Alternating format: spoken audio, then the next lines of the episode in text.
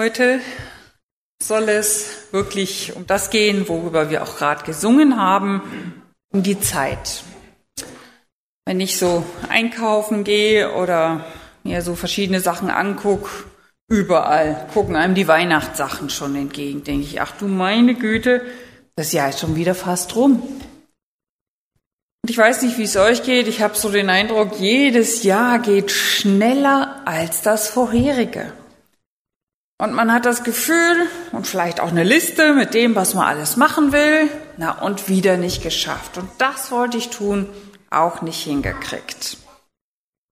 Und so denkt man manchmal, man wird von der Zeit bestimmt, anstatt die Zeit selber zu bestimmen. Stress, ein Wort in aller Munde, egal wie alt jemand ist oder welchen Beruf er hat. Ich habe mir sogar sagen lassen, dass I.R was normalerweise in Rente oder in Ruhestand bedeutet, zumindest bei Predigern, aber ich merke es auch bei anderen Gemeindegliedern, oft im Rennen heißt. Also selbst äh, die Pensionäre, die ja theoretisch nichts anderes zu tun haben, als zu Hause zu sitzen und Däumchen zu drehen, auch da muss ich Termine machen, um bei ihnen dann überhaupt mal ähm, ja einen Besuch abzustatten. Und bei einem Jahreswechsel oder auch bei einem eigenen Geburtstag wird einem oft bewusst, wie flüchtig und vergänglich unsere gesamte Existenz ist. Manchmal rinnt uns die Zeit einfach nur so wie Wasser durch die Finger. Wenn wir das erkennen, kann uns das sehr traurig machen. Es zeigt uns, es vergeht alles und wir können nichts wirklich festhalten. Und dann kommt oft die Frage auf, ja, welchen Sinn hat das Ganze eigentlich? Wir fragen uns, warum wir noch gute Vorsätze machen, uns fassen sollen, denn wir werden ja mehr gelebt, statt aktiv zu leben und in unserem Leben etwas vielleicht wirklich ganz bewusst zum Positiven zu verändern. Und manchmal werden wir dann fatalistisch. Kommt aus dem Lateinischen, kommt von fatalis, vom Schicksal gesandt. Aus Lexikon bedeutet es der pessimistische Glaube an die Unabänderlichkeit des Schicksals. Das äußert sich dann in Sätzen wie, na ja, das bringt ja sowieso nichts. Oder kann man eh nicht ändern. Tja, es ist halt wie es ist. Man muss das Leben nehmen, wie es eben kommt. Schicksal. Man kann halt nichts dagegen tun. Und solch eine Grundhaltung führt dann oft zu Groll, Bitterkeit, manchmal auch Verzweiflung, weil ja, man möchte gern das Handhaben händeln und es geht nicht. Es, man ist irgendwie nur so ein Opfer der Umstände, hilflos einem ausgesetzt, was das Leben mit sich bringt. Oft wünscht man sich, dass Gott doch die Umstände ändert, dass das Leben mal wieder richtig Freude machen kann. Aber gerade wenn es ganz schwierig ist, scheint Gott nicht zu reagieren. Und dann ist man auch noch von ihm enttäuscht und fällt noch tiefer hinein in Hilflosigkeit und manchmal auch Selbstmitleid. Manchmal fragen wir uns, wo denn die Freude des Glaubens noch bleibt, die Gott uns doch eigentlich versprochen hat. Vielleicht haben wir zeitweise sogar die Idee, dass Gott uns gar nicht so sehr liebt. Und das macht uns dann noch trauriger und hilfloser. Dieses Gespenst des Fatalismus wirkt auch hinein in unsere Beziehung zu anderen Menschen. Wir benutzen Etiketten und Schubladen, um die Handlung und das Wesen des anderen einzuordnen. Tja, so ist das eben mit ihm oder mit ihr. Habe ich doch gleich gewusst, dass das schief geht, wenn die oder der das in die Hand nimmt. Na, das ist doch mal wieder typisch. Wusste ich doch gleich, dass der oder die so reagieren wird.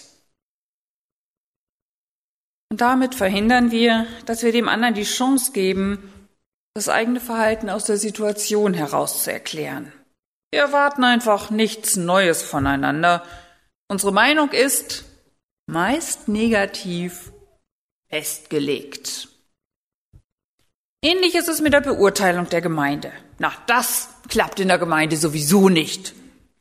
Na, sowas würde der Gemeinderat nie bewilligen. Na, dazu ist die Gemeindeleitung doch gar nicht in der Lage. Also wird es gar nicht erst ausprobiert, gar nicht erst angesprochen. Dafür beschwert man sich lieber bei seinen Freunden über das, was immer schief geht und was nie läuft. Und so geben wir nach und nach unsere Versuche auf, etwas anders zu machen oder uns einzusetzen, selbst wenn uns mal eine Alternative bewusst ist. Wir nehmen uns raus aus der Verantwortung, ziehen uns resigniert zurück. Tja, das Schicksal hat uns in der Hand. Wir sind ihm, beziehungsweise einem unkalkulierbaren Gott, hilflos ausgeliefert. Den Text, über den ich heute sprechen möchte, den finden wir in Johannes 16, Vers 33. Es ist nur ein Satz, der zweite Teil dieses Verses, und ich lese nach der Einheitsübersetzung. Ein Text, den ihr sicherlich auch schon oft gelesen habt, Johannes 16, Vers 33. Und dort heißt es eben nach der auch etwas anderen Übersetzung, aber im Grunde sind die Worte dort auch die, die dem ähm, Griechischen näher kommen. Da heißt es in Johannes 16, Vers 33, in der Welt seid ihr in Bedrängnis, aber habt Mut. Ich habe die Welt besiegt.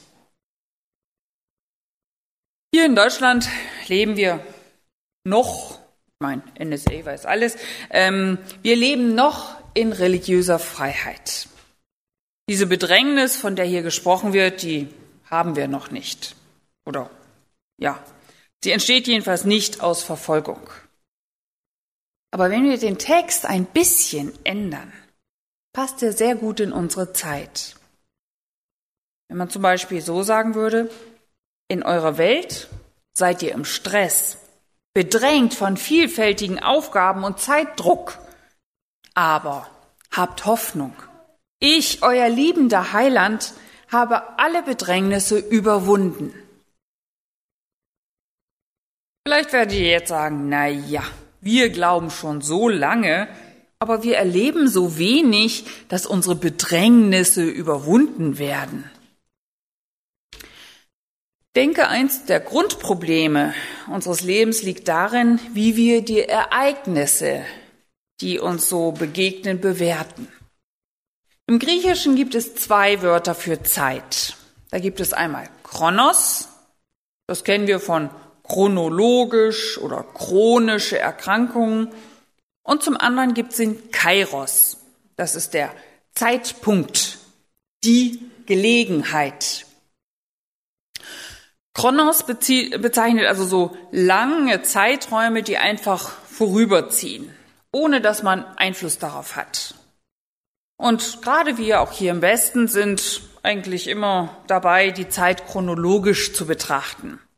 Und wir sehen sie damit als eine Reihe von Ereignissen und Zufällen, die meistens nicht im Zusammenhang miteinander stehen.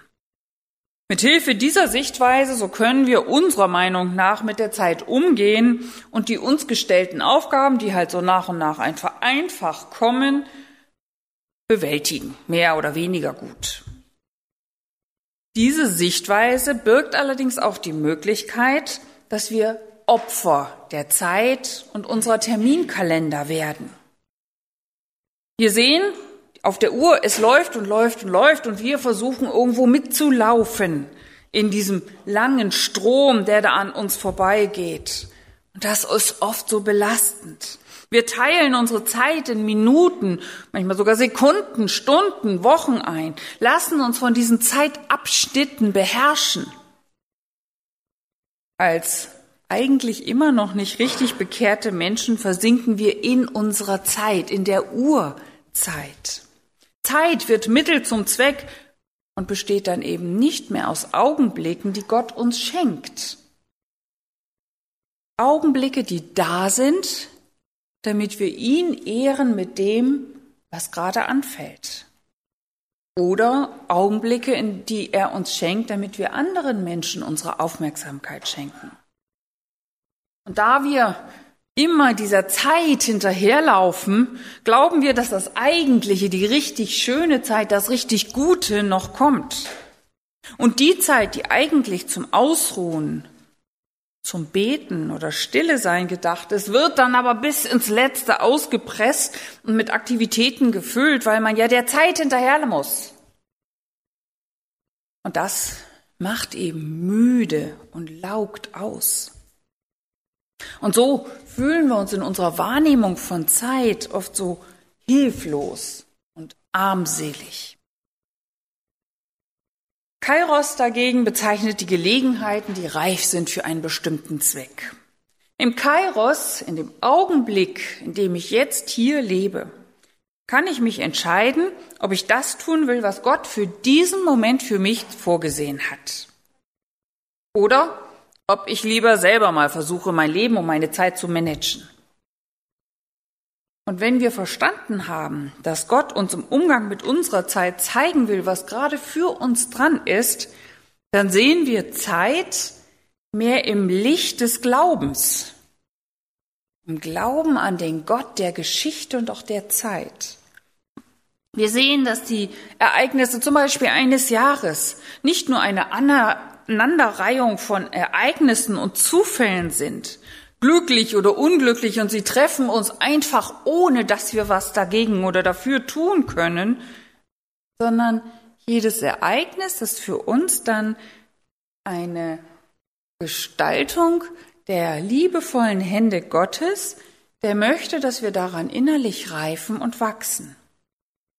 Wir erhaschen dann einen Blick darauf, dass Gott noch in unserer Zeit seine Pläne realisiert, auch durch das, was uns gerade begegnet. Die Zeit ist dann nicht etwas, durch das man irgendwie hindurch muss, wo man irgendwie in einem bestimmten Zeitraum etwas schaffen muss, was vielleicht gerade noch zu schaffen ist. Etwas, das man ausnutzen oder im Griff haben muss. Zeit ist dann der Schauplatz des Wirkens Gottes in und an uns. Und was dann noch geschieht, angenehmes oder schlimmes, problematisches oder gutes, wir schauen hin und denken, hm, was könnte Gott jetzt wohl gerade damit vorhaben? Wir sehen dann die Ereignisse eines Tages als ständig neue Gelegenheiten zur inneren Veränderung. Und das gilt eben nicht nur für, ja, das Geistliche, sondern es gilt ganz gezielt auch vielleicht für unsere Arbeit. Wenn ein Problem auf den Tisch kommt, dann sagen wir, okay Gott, das Problem überfordert mich gerade. Aber mach du was draus. Du hast zugelassen, dass sie auf meinem Schreibtisch landet. Mach was. Die Ereignisse eines Tages werden dann eine Gelegenheit. Und ich schaue nicht auf das Problem und bin fixiert und gucke, wie ich das in meiner Zeit möglichst schnell schaffen kann, sondern ich schaue nach oben und sage, okay Gott, du bist der Herr der Zeit. Hier ist das Problem. Du hast eine Lösung dafür, zeig sie mir. Ich will selber dran arbeiten, so gut ich kann mit meinem Kopf. Aber du musst mir die große Erleuchtung schenken, was da wirklich möglich ist. Wir gehören halt leider einer sehr ungeduldigen Gattung an. Wir wollen so vieles. Wir wollen es sofort. Ich sag manchmal, wir leben in einer Mikrowellengesellschaft. Wir haben das Gefühl, dass wir doch eigentlich in der Lage sein sollten, jedes Problem innerhalb kürzester Zeit zu bewältigen. Zum Beispiel, Schmerzen müssen schnell weg sein. Wunden müssen ganz schnell verheilt sein. Leere und Mangel muss einfach weg sein und wird gestopft, vollgestopft mit irgendwas anderem. Bedeutende Ereignisse müssen passieren. Die Lösung des Problems muss innerhalb einer gewissen Zeit erledigt sein. Ich muss mich ranhalten. Aber wenn wir die Zeit als Kairos sehen, hilft uns das im Glauben, geduldig zu sein. Wir können die Begebenheiten und Ereignisse eines Tages für uns als Verheißung betrachten, weil Gott sie für uns als Gelegenheiten zum Wachstum nutzen möchte. Geduld wird zu einer Grundhaltung in uns, weil wir ja nicht da hinterher rasen müssen. Denn wir merken und bringen auch mit dieser Ruhe zum Ausdruck, wir können das Leben nicht zwingen. Wir müssen es wachsen lassen. Zu seiner Zeit, zu Gottes Zeit und zu Gottes Tempo. Geduld bewirkt, dass wir die Menschen, denen wir begegnen und auch die Tagesereignisse als Teile eines langsamen Wachstumsprozesses sehen können. Auch ich bin ein ungeduldiger Mensch und eine meiner größten Versuchungen und Herausforderungen ist, wenn ich es mal wieder mit dem Auto recht eilig habe, dass da jemand langsam vor mir herfährt. Und da steht 70 und er fährt so mit 55. Ich denke, oh, ein bisschen geht doch noch. Und ich habe gemerkt, wie das mein Stresspegel so ansteigen lässt. Und nachdem ich mir Gedanken hierüber gemacht habe, habe ich gedacht, okay, er ist nun mal da. Ich habe vielleicht auch gerade noch gesehen, wie er so vor mir aus der Straße rausgewitscht ist und dann in schön langsamem Tempo vor mir herfährt. Oh, hätte er noch einen Moment drin bleiben können, dann hätte ich freie Fahrt gehabt. Aber nein, er ist nun mal vor mir hergewitscht. Entweder kann ich mich jetzt die ganze Zeit ärgern und ihn den Gedanken anfeuern, dass er doch ein bisschen mehr aufs Gaspedal tritt, ist ganz rechts da unten bei den Pedalen. Oder, oder ich kann sagen, okay, lieber Gott, du hast mir jetzt jemanden geschickt, der langsamer fährt. Und ich werde diese Zeit der Ruhe einfach nutzen, um innerlich so ein Stück runterzuschrauben. Vielleicht um die ruhige Fahrweise zu nutzen, um zu beten oder einfach nur ruhig zu werden, mich einzustellen auf das, was mich vielleicht am Ende meines Weges erwartet. Ich kann dennoch vielleicht die nächste Möglichkeit zum Überholen nutzen. Aber ich muss nicht mehr wie wild immer so bing, so kurz da vor dem, so fahren und dann anschieben. Ich kann damit leben, dass er eben langsam vor mir herfährt.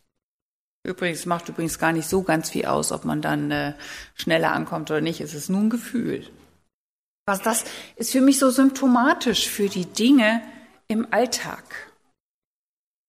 Die Voraussetzung, um da wirklich gelassen zu bleiben, ist natürlich volles Vertrauen auch in die Weisheit Gottes wenn es nicht nur um Autos geht. Ich meine, auch da, aber ähm, manchmal war ich auch dankbar, wenn da war jemand, der kannte die Blitzer besser als ich und wenn der dann langsam vor mir hergefahren ist, war das am Ende doch ein Dankeschön wert, weil das hat mir so ein äh, teures Foto erspart. Ähm, aber so geht es, und da habe ich beschlossen, als ich das mal verstanden habe, dass ich das für alle Dinge nehme, die mir viel zu langsam vorwärts gehen, auch in meinem Leben. Und dass ich sage, okay Gott, du hast mir jetzt diese Sache geschenkt, die geht viel langsamer, als ich das möchte.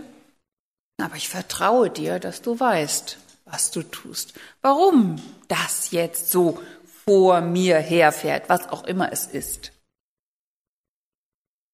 Glaube zeigt sich da als inniges persönliches Vertrauen, das sagt, lieber Gott, ich vertraue mich deinen starken Händen an.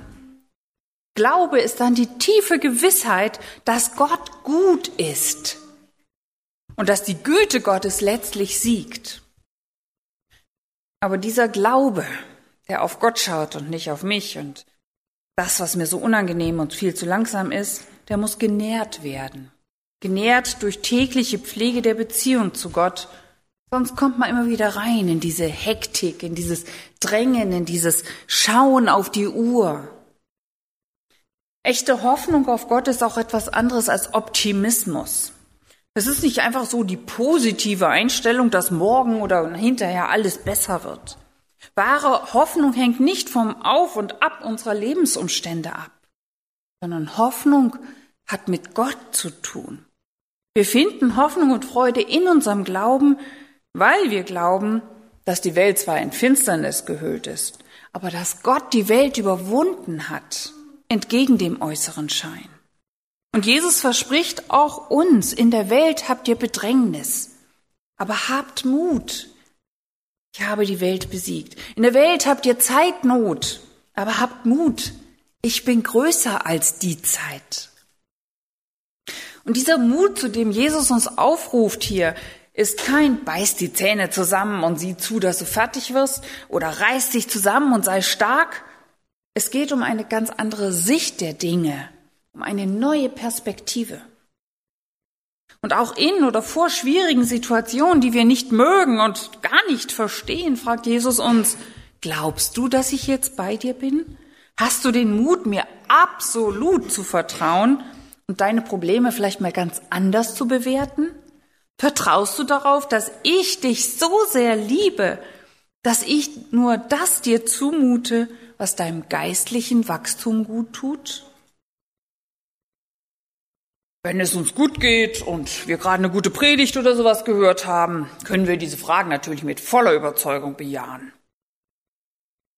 Aber wenn wir merken, dass Gott etwas von uns möchte, das wir nicht einsehen können oder wollen, weil es gar nicht unseren Vorstellungen entspricht, dann fangen wir oft an, kleine Bedingungen zu stellen, bevor wir den Sprung des Glaubens wagen. Wenn wir ehrlich sind, merken wir, wie groß unser Widerstand ist, das Alte loszulassen und uns auf etwas einzulassen, dessen Auswirkungen wir nicht abschätzen können oder dessen Umstände uns eben nicht gefallen. Aber nur, wenn wir im Glauben etwas wagen, werden wir Gottes große, überragende Möglichkeiten erkennen. Nur wenn wir bedingungslos an die Güte und Liebe Gottes glauben, weil wir ihn eben immer besser kennenlernen in unserer täglichen stillen Zeit, wo wir uns auch rausnehmen ein Stück aus der Zeit. Nur dann können wir seine Hoffnung auch in den schwierigsten Situationen bewahren. Hoffnung bedeutet eben auch nicht, das Leid besser zu ignorieren oder damit umgehen zu können. Hoffnung, die aus Glauben geboren ist, reift und wird durch Schwierigkeiten geläutert. Das Überraschende an der Hoffnung ist dann also nicht, dass die Dinge besser ausgehen als erwartet oder dass es uns besser aus, besser geht als ungläubigen Menschen, sondern dass wir dennoch an einer starken Hoffnung festhalten und darin leben. Und dieses Fundament der Hoffnung ist Jesus Christus, der eben stärker ist als das Leben, als die Zeit, als das Leiden. Glaube macht uns dann offen für die Gegenwart Gottes, die uns durchträgt und heilt. Heilt vielleicht auch nur von unserer Einstellung. Ein Mensch, der in Schwierigkeiten steckt, kann aufgrund seiner Überzeugung darauf vertrauen, dass bei Gott selbst die größten Probleme noch etwas Gutes für den Gläubigen bewirken können. Und dass Gott selbst die schlimmste Situation wenden kann. Zu seiner Zeit und zu seinen Bedingungen. Vertrauen bedeutet, Hoffnung zuzulassen. Vertrauen bedeutet deshalb auch, dass wir eben nicht immer alle Details kennen wollen von dem, was passieren wird und wie er das Problem lösen wird. Wir müssen nicht alles entscheiden oder alles wissen. Ja, wir brauchen es nicht mal zu erahnen. Wenn wir zu intensiv versuchen, rauszukriegen, wie Gott das denn jetzt wohl machen wird, dann geht ja im Grunde unsere vertrauensvolle Haltung verloren, weil wir versuchen ja wieder selber so ein bisschen dran zu drücken und genau zu gucken, wie es geht. Ein gläubiger Mensch lernt so sehr zu vertrauen, dass er alles in die Hände dessen legt, in den er sein Vertrauen gesetzt hat. Wir überlassen es Gott, die Einzelheiten zu regeln, die wir eigentlich ja sonst gern selbst kontrollieren würden.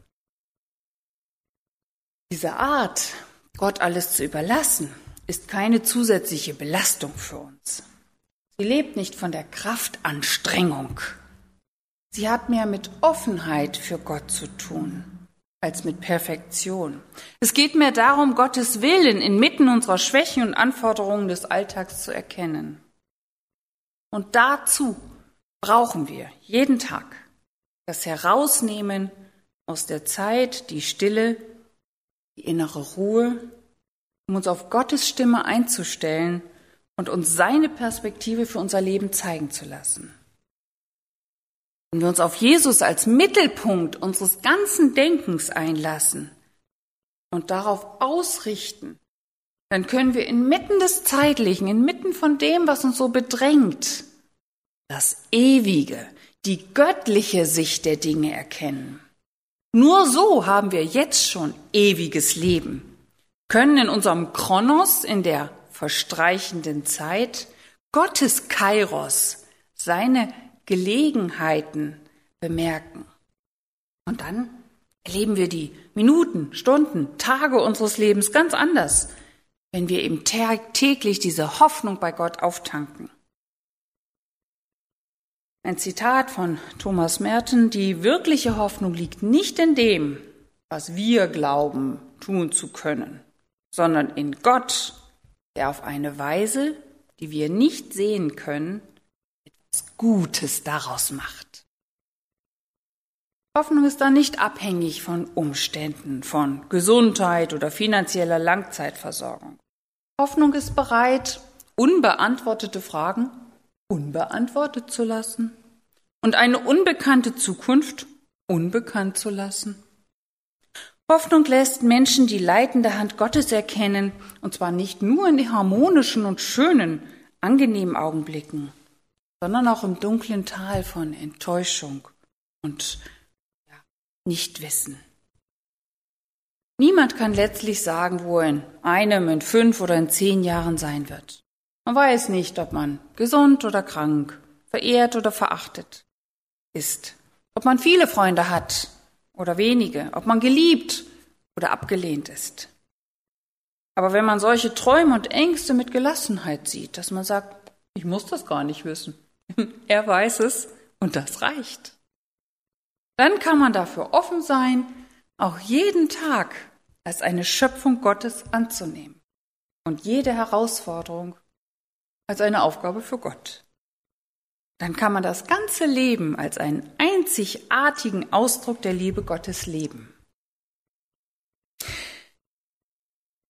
Ein Soldat geriet in Kriegsgefangenschaft. Mit der Bahn wurde er ganz weit weg in ein Gefangenenlager gebracht. Er fühlte sich isoliert, seine Familie war weit weg, in einem fremden Land oder fremden Menschen aus allem herausgerissen, was ihm vertraut war. Er wusste nicht, was die Zukunft bringt, ob er mal wieder aus der Gefangenschaft rauskommt, ob er sterben würde oder was geschehen würde. Er wusste nicht, ob seine Familie noch lebt, was in seiner Heimat los war. Er hatte den Sinn verloren, wofür es sich zu leben lohnt. Aber dann bekam er plötzlich total unerwartet einen Brief der Umschlag war völlig verschmiert und angerissen, an den Ecken zerrissen von der monatelangen Reise. Und in dem Brief stand, wir warten auf deine Rückkehr. Bei uns ist alles in Ordnung. Mach dir keine Sorgen. Und im selben Augenblick war alles anders. Die Umstände waren immer noch dieselben. Er verrichtete immer noch die schwere Arbeit bei derselben mageren Verpflegung, aber er wusste, da wartet jemand auf meine Entlassung und Heimkehr. Da ist jemand, der sich auf mich freut. Und die bereiten für mich auch schon alles vor, dass ich in meine Heimat zurückkommen kann. Und diese Hoffnung veränderte sein ganzes Leben. Gott hat uns auch so einen Brief geschrieben. Die gute Nachricht, das Evangelium erklärt uns ganz genau, worauf wir hoffen können. Und wir können heute noch Jesus sagen hören, ich warte auf dich. Ich bereite dir eine Wohnung vor und ich freue mich schon so auf dich. Und so wie die Liebe einer Mutter zu ihrem Sohn zunehmen kann, während sie auf seine Rückkehr wartet. Oder wie Liebende sich nach einer langen Trennungszeit, ja, wieder entdecken und merken, ha, es, die Liebe ist noch stärker geworden. So kann auch unsere Beziehung zu Gott tiefer und reifer werden, während wir geduldig auf seine Wiederkunft warten. Egal was passieren wird, welche Probleme im Moment vielleicht noch ungelöst sind, wir brauchen nicht zu resignieren. Gott kann und wird alles zum Guten wenden. Was uns allerdings manchmal etwas kosten, auf jeden Fall aber immer etwas bringen wird. An uns liegt es, die Zeit, Kronos, nicht einfach nur verrinnen zu lassen oder ihr hinterher zu jagen oder sie so gut wie möglich voll zu stopfen, sondern Gottes Kairos, Gottes Gelegenheiten zu erkennen.